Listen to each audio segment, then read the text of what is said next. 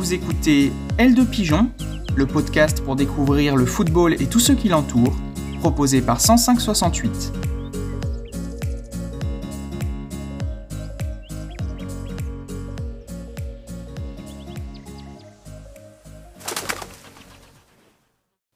Épisode 12, Thierry Loret. Je sais pas pourquoi je sens que je vais pas y répondre. Euh, on parle beaucoup de l'avenir de Neymar en Ligue 1. Voilà, donc je vais pas y répondre. C'est je- c'est- c'est- c'est assez simple. Vous êtes, vous êtes trop facile à lire. Vous n'avez pas fait un bon footballeur. Bonne soirée. Bah, dans quel sens euh, Quand tu quand as une finale à jouer dans, dans les trois semaines qui viennent, euh, tu, tu- tu peux avoir déjà ça en tête. Faut, c'est humain, quoi. Toi, euh, tu vas te marier dans un mois, euh, tu vas pas y penser la veille seulement, non? Bon, ah bah voilà, c'est un peu pareil. En fait, vous n'avez pas trop envie de parler du match, euh, l'aspect technique, tactique et tout ça, ça vous, vous en foutez royalement, quoi, en fait. Hein ouais. Vous, ce qui compte, c'est le turnover. Vous avez regardé l'équipe de Francfort qui a joué aujourd'hui à Leipzig? Bah ouais, bah moi j'ai commencé par ça, vous voyez. Bah c'est pareil, ils ont fait la même chose. Et puis ils ont perdu, pareil. C'est embêtant. Bonjour tout le monde, heureux de vous retrouver pour le 12e épisode de mon podcast. En ce jeudi 18 mars, je vous dresse le portrait d'un entraîneur qui a fait ses preuves en France, ceux qui l'ont côtoyé vantent ses qualités tactiques et humaines, et pourtant il souffre encore d'une image négative. Accrochez-vous, je vous emmène dans la peau de Thierry Loret. L'échauffement. Balayons rapidement sa carrière de joueur. Natif de Troyes, le milieu défensif qui finira défenseur central, débute en pro à Valenciennes en 1982. Il réalisera une grosse saison à l'OM en 86-87, la seule sur la Canebière. Prêté à Montpellier l'année suivante, où il participe à la troisième place du club aux côtés de Laurent Blanc, Thierry Loret voyage ensuite à Sochaux, Paris et Saint-Étienne. Il connaît une sélection, en bleu, en 1989 contre l'Écosse. Puis il revient dans l'Hérault en 91 et il finit sa carrière en 98. À Montpellier, Loret fréquente Fabien Lefebvre, qui deviendra son adjoint. Le milieu offensif se souvient du style de Thierry. Joueur déjà, il n'allait pas vite, il était obligé de s'adapter, de jouer en fonction de ses qualités. Comme c'est quelqu'un d'intelligent, il savait s'adapter. Ce passé explique pourquoi l'entraîneur recherche aujourd'hui l'intelligence chez ses joueurs. En 98 donc, Thierry Loret raccroche les crampons mais ne quitte pas son club. Il intègre l'encadrement de la paillade, coach des jeunes, directeur du centre de formation, adjoint de Jean-Louis Gasset notamment. Il en profite pour passer son diplôme et à Clairefontaine, il partage la même chambre que Rudy Garcia.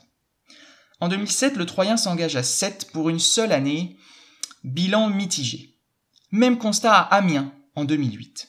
C'est mieux à Arles-Avignon, où il maintient le club en Ligue 2 grâce à une série de 17 matchs sans défaite après son arrivée courant 2011. Mais la carrière d'entraîneur de Thierry Loret décolle vraiment en 2013, lorsqu'il part en Corse. Plus précisément au Gazélec Ajaccio qui évolue alors en national. L'effet Loret est immédiat. Dès sa première saison, il termine troisième et se hisse en Ligue 2. Devant lui, on retrouvait Orléans et Luznac, emmenés par un certain Christophe Pellissier. L'année suivante, le miracle continue. Taillé pour le maintien, la formation corse, qui ne dispose même pas d'équipe réserve, termine deuxième et accède à l'élite pour la première fois de son histoire. À l'aube de la saison 2015-2016, les Ajacciens disposent du sixième budget. Pas de Ligue 1, hein, sixième budget de Ligue 2, 13,5 millions d'euros, loin derrière le dernier de L1, l'Estac et ses 23 millions. Malgré une année incroyable, les joueurs de Thierry Loret finissent avant-dernier, à trois petits points du TFC de Duprat, et redescendent. Ce qui n'empêche pas l'UNFP de placer Loret avec Blanc, Puel et Moulin parmi les nommés au trophée de meilleur entraîneur. Écoutez le défenseur David Ducourtiou vanter les qualités de son coach. À 36 ans, il m'a redonné le goût pour le foot. J'ai retrouvé euh, un appétit, un- de, de l'envie et un, un entraîneur surtout qui euh, intellectuellement m'emmenait. Et c'est très important pour moi. En mai 2016, Thierry Loret ouvre un nouveau chapitre de sa carrière en s'engageant à Strasbourg. Fraîchement promu en Ligue 2, les Alsaciens espèrent bien y rester. Le tableau noir.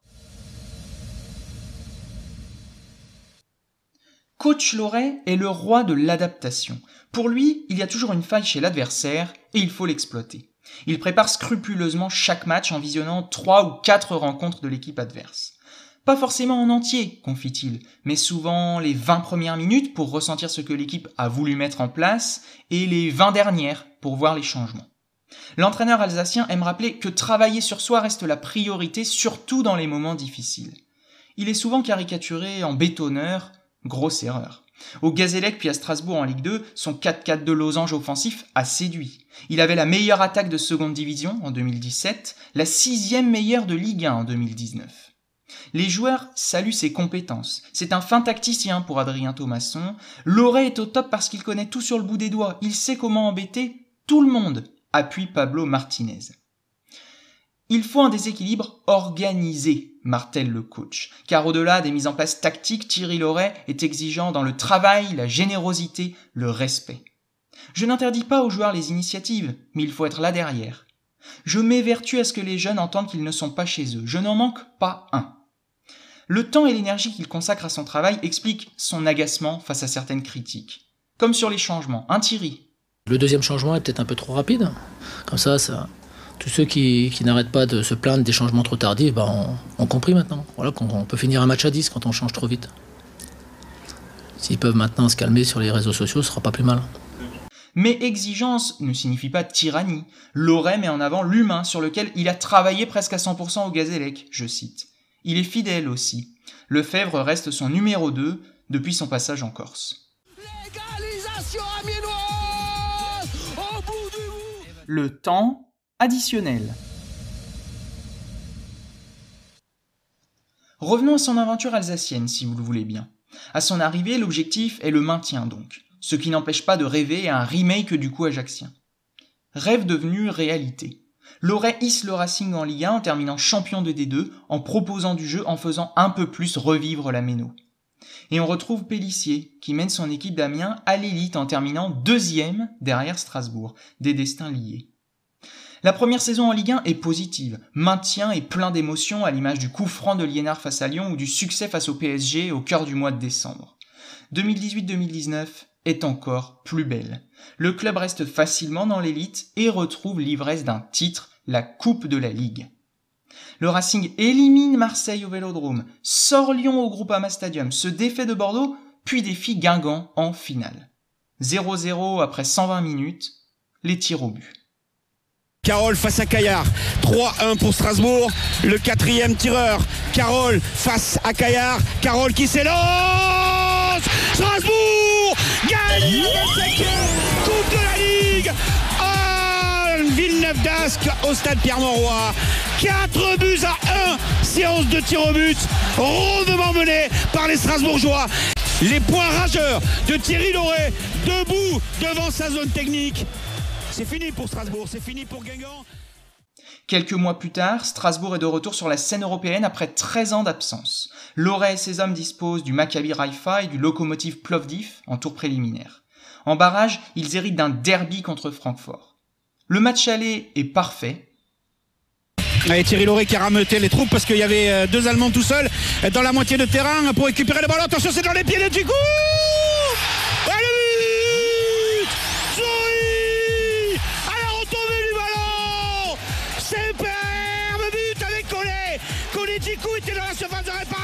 sur le corner de Liela. Ça rebondit sur Collet et devant les défenseurs de Francfort. C'est Zoé, c'est Zoé qui ouvre le score.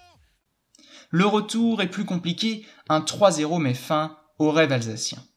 Bilan, Thierry Loret est l'entraîneur resté le plus longtemps sur le banc strasbourgeois. Il a disputé son 200e match dimanche à Rennes. Il entretient de bonnes relations avec la Méno, qui aime le voir défendre son club, parfois au détriment de son image hors-jeu.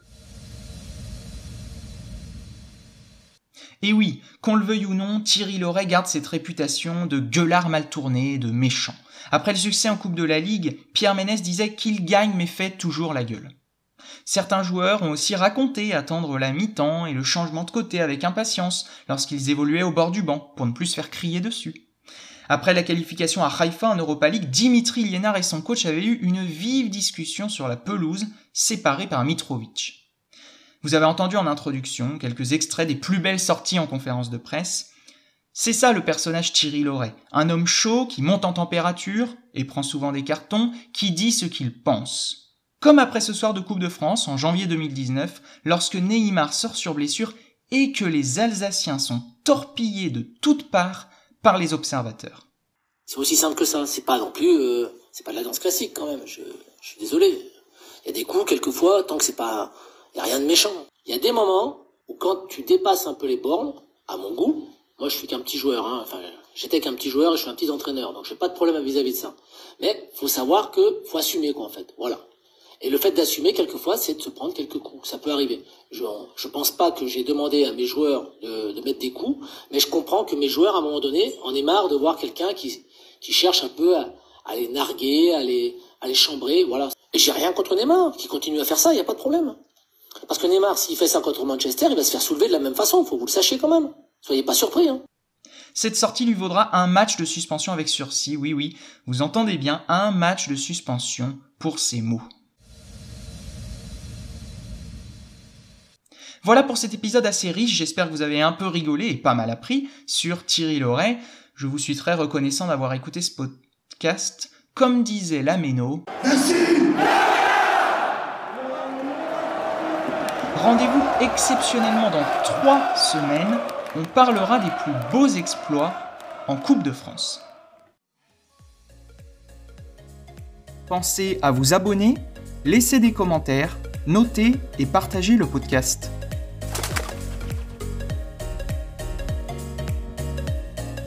C'était L de Pigeon, un podcast créé par Thomas Pinaroli, étudiant en journalisme, à retrouver sur toutes nos plateformes.